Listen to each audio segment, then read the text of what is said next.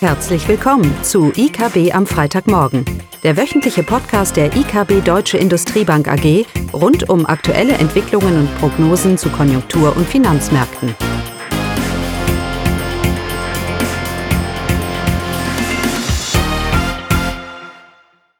Willkommen zu IKB am Freitagmorgen mit Klaus Bauknecht und Caroline Vogt. Heute berichten wir über folgende Themen: aktuelle Marktreaktionen, aktuelle Konjunkturdaten und das Sonderthema Südafrika. Also, los geht's. Ja, wenn man sich die Märkte anschaut, die letzten Tage, hohe Volatilität, hohe Nervosität.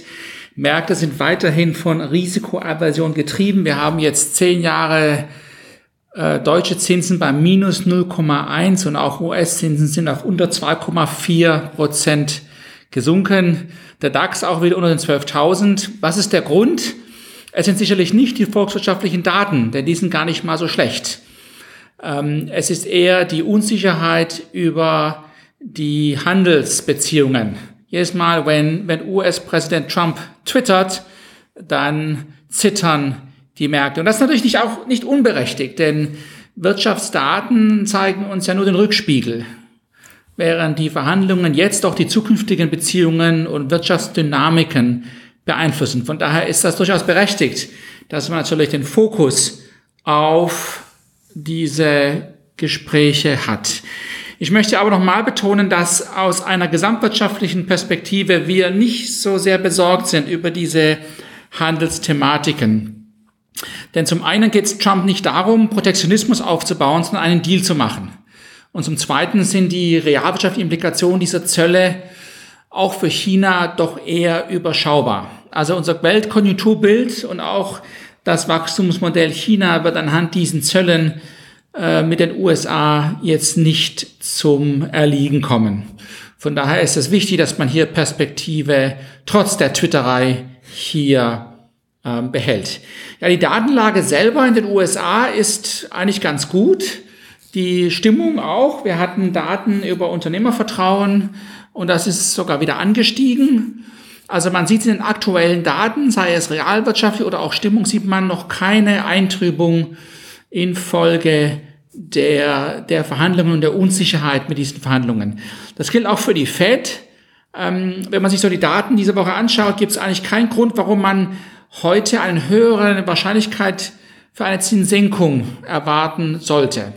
Auch da bleibt das Bild, dass wir äh, eher von einer Seitwärtsbewegung hier ausgehen. Die Zinsmärkte hingegen, wie gesagt, sind in einem Risiko-Off-Mode und ähm, erwarten auch dementsprechend eine erste Zinssenkung. Das teilen wir nicht, weil die Realwirtschaft und die Fed braucht ja nicht unbedingt auf Trump zu schauen.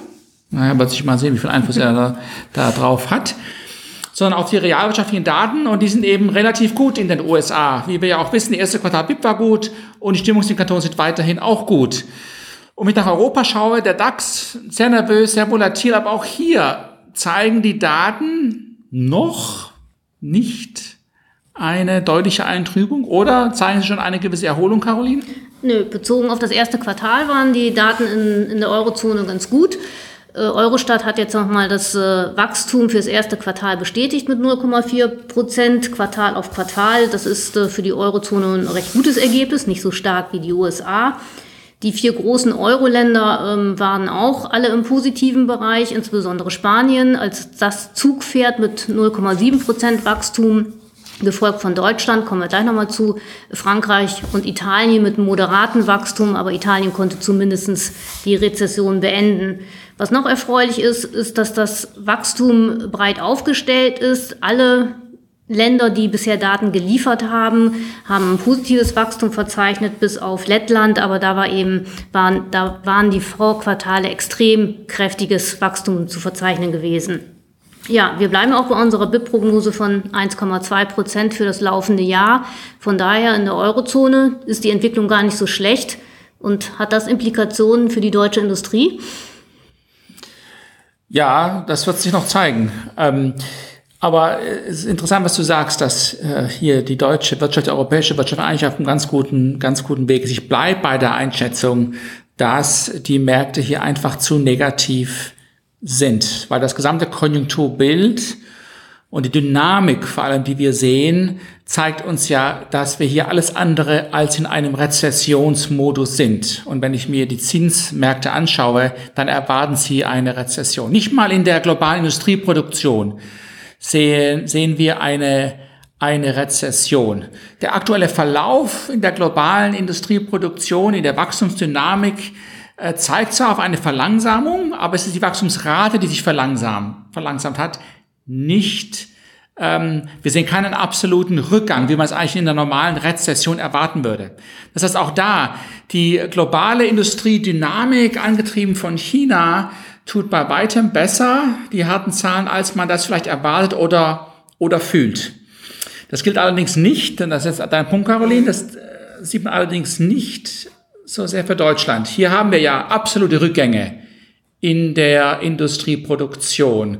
Und der Verlauf der deutschen Industriekonjunktur im Moment ist sehr wohl auf Rezessionspfad, wie wir es auch 2001 erlebt haben. Also es ist eine Divergierung, die hier stattfindet vom globalen Bild. Und wir wissen natürlich auch zum Teil die Gründe hierfür eher lokal als global. Ist auch nochmal ein interessanter Punkt. Wir können nicht argumentieren, dass der deutschen Industrie schlecht geht, weil Trump hier Zölle erhöht. Das ist einfach nicht richtig, weil die globalen Implikationen gemessen an einem Offenheitsgrad, gemessen am weltweiten Handel, gemessen an der globalen Industrieproduktion, da zeigt sich, da sehen wir keine negativen Implikationen, noch nicht.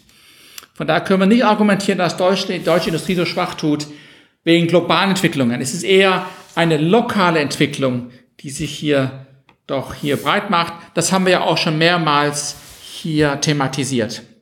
Ja, dieser Rückgang insgesamt ist kein gutes Bild für dieses Jahr. Wir haben ja schon öfters betont, wir erwarten einen Rückgang in der Industrieproduktion oder im verarbeitenden Gewerbe von um die ein Prozent.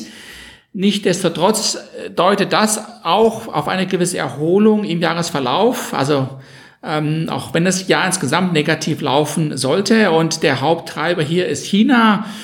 Ähm, wir halten fest an dem Wachstumsbild von China und diese Sorgen über ein Wachstumsmodell, das in seine Grenzen stoßt. Das werden wir nächste Woche mal ein bisschen thematisieren.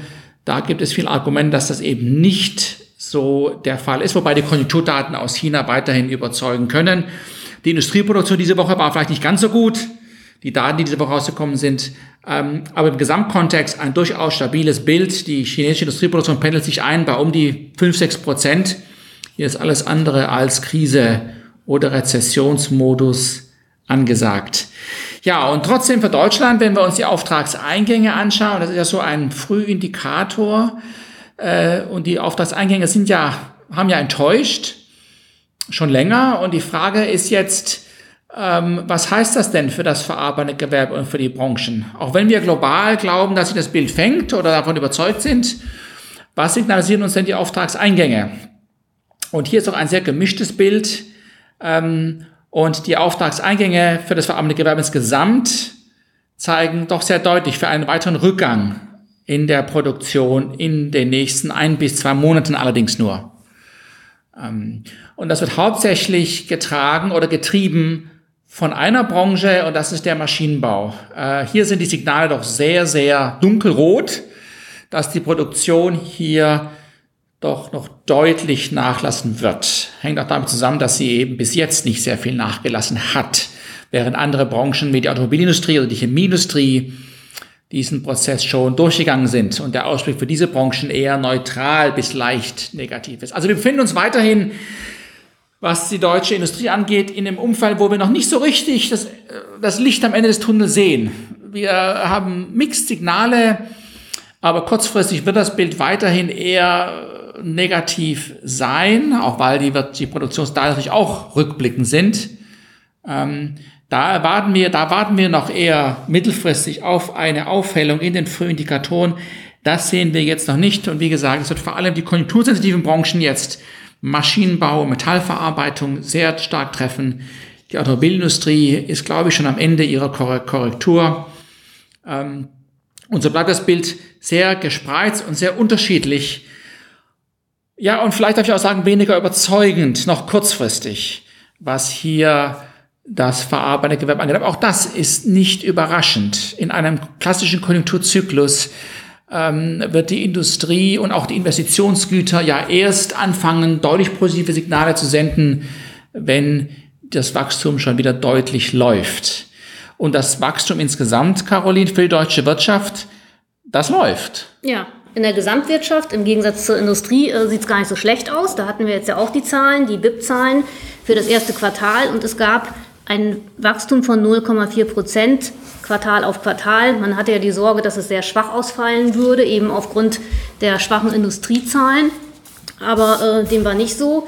Als Treiber für diese Entwicklung hat das Statistische Bundesamt jetzt noch nicht die Detaildaten herausgegeben. Die kommen erst nächste Woche, aber sie gibt immer eine Erläuterung, das Amt. Ähm, und es sind insbesondere Bauinvestitionen, aber auch Ausrüstungsinvestitionen der Treiber gewesen. Der private Konsum liegt im Plus. Staatsausgaben, der Staatskonsum war anscheinend negativ und vom Außenhandel kamen gemischte Signale, aber Exporte und Importe sollen zumindest gestiegen sein. Von daher erstmal vielleicht gar nicht so ein schlechtes Bild. Wir haben unsere BIP-Prognose aufgrund des äh, guten, recht guten ersten Quartals jetzt auch aufwärts revidiert von 0,6 auf 0,8 Prozent und sehen eher, dass das Prognoserisiko aufwärts geneigt ist. Bei einer Prognose von 0,5 Prozent müsste man schon davon ausgehen, dass das zweite Quartal ähm, sehr schwach verlaufen sollte beziehungsweise negativ. Auch wir gehen davon aus, dass das zweite Quartal schwächer verläuft und dann aber eben ab der zweiten Jahreshälfte eine Belebung stattfinden sollte. Also wie gesagt, unsere BIP-Prognose fürs laufende Jahr liegt bei 0,8 Prozent für Deutschland. Genau, und, und auf eine drei bis sechs Monate Sicht dann ein durchaus positives Bild, auch wenn ja. wir jetzt im zweiten Quartal einen gewissen Setback sehen mhm. werden von den guten Zahlen im ersten, im ja. ersten Quartal. Und von daher bleiben wir bei unserer Einschätzung, dass auf sechs Monate Sicht wir eine Abkehr von den negativen 10 Jahre Bundrenditen doch erwarten, wenn auch nur vielleicht leicht über Null.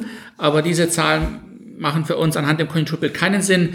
Wir erwarten eine gewisse Stabilisierung auch im Aktienmarkt und im Gewinnpotenzial der deutschen Wirtschaft perspektivisch. Ähm, und dementsprechend bleiben wir bei unserer Einschätzung, dass hier die Bundrenditen einfach zu negativ sind. Ja, Stichwort negativ. Das wollen wir nicht sein. Wir wollen objektiv sein. Aber Entschuldigung, was in Südafrika letzte Woche passiert ist, verwundert einen doch sehr. Wir hatten Wahlen und der ANC wurde mit einer sinkenden absoluten Mehrheit wiedergewählt. Mit jeder Wahl sinkt die absolute Mehrheit. Und die Märkte waren erleichtert. Der Rand hat etwas aufgewertet, der südafrikanische Aktienmarkt hat auch wieder Luft geholt. Man ist doch etwas erleichtert. Bisschen überraschend. Man ist erleichtert, dass eine Regierung, dass eine Partei an der Regierung bleibt, die eine rassistische Verteilungspolitik verfolgt und die ein Landenteignungsgesetz verabschiedet und die jedoch ein hohes Maß an Korruption bis jetzt gezeigt hat. Natürlich erhofft man sich viel unter dem neuen Präsidenten Ramaphosa. Wir werden abwarten. Nein, die Erleichterung kam deshalb, weil es ja noch viele radikalere Parteien gibt. Diese Economic Freedom Fighters zum Beispiel, die 10% der Stimmen bekommen haben und die ja noch eine viel radikalere Umverteilung fördern. Aber am Ende ist es eigentlich egal, welche Partei man sich anschaut. Das Problem ist, dass das Potenzialwachstum in Südafrika einfach zu niedrig ist, um den steigenden Unmut der Bevölkerung zufriedenzustellen. Und darum sind beide Parteien früher oder später genötigt, eine Verteilungspolitik hier mehr und mehr in Vordergrund zu stellen um ihre Wähler zu rechtfertigen. Das sieht man auch am ANC, der auch seine Position die letzten Jahre doch deutlich schon zu, eher hin zu einer radikaleren Politik hier verändert, verändert hat. Und das ist wichtig, weil die Aufwand des Rands dann doch eher nur von kurzer Dauer sein kann. Und unsere Einschätzung ist, dass der südafrikanische Rand weiterhin eher nur durch die Notenbank, die South African Reserve Bank, gestützt wird, durch die Zinspolitik eher als ein überzeugend wirtschaftliches Bild. Denn alles, was die südafrikanische Regierung tut, oder vieles, was sie tut, bringt das Land einfach nicht vorwärts. Und die eigentlichen Probleme des Landes und die eigentlichen Stumbling Blocks für ein höheres Potenzialwachstum werden einfach nicht adressiert in dieser Verteilungspolitik. Und daher werden strukturelle Leistungsdefizite, eine höhere Inflation und all diese Themen werden, wie auch schon die letzten 20, 30 Jahre weiterhin ein, ein Thema werden. Und von daher möchte ich nur etwas Skepsis äußern, über die kurzfristige Euphorie, die hier im Moment herrscht, ich halte sie als nicht nachhaltig. So, kommen wir zur nächsten. Du wolltest was Ja, sagen? das war eine Einschätzung von jemand, der sehr lange in Südafrika gelebt und gearbeitet hat, oder? Wie lange warst du da? 20 Jahre. Ist das, das ist jetzt der Disclaimer, ja? ja. Aber kommen wir zur nächsten Woche. Ich denke, jetzt haben wir viel über die Konjunktur gesprochen, dass wir das Bild doch etwas besser sehen als vielleicht die Märkte, dass eine gewisse Nervosität da herrscht. Auch nächste Woche wird uns wahrscheinlich Trump wieder mit der einen oder anderen Gezwitscher beglücken. Ähm, ich denke, im Fokus wird aus globaler Sicht sicherlich die, das Protokoll der letzten FED-Sitzung stehen, denn die Erwartungen steigen, dass die FED vielleicht doch eher früher als später an der Zinsschraube nach unten drehen wird. Und aus deutscher Sicht? Und aus deutscher Sicht sicherlich die BIP-Detaildaten fürs erste Quartal und natürlich das äh, IFO-Geschäftsklima, wo man immer noch auf die klare Trendwende wartet. Okay, Dann warten wir. gut. Also, schönes Wochenende. Tschüss. Tschüss. Das war das wöchentliche IKB am Freitagmorgen. Sie wollen immer über neue Ausgaben informiert bleiben? Dann direkt den Podcast abonnieren. Oder besuchen Sie uns unter www.ikb-blog.de slash podcast.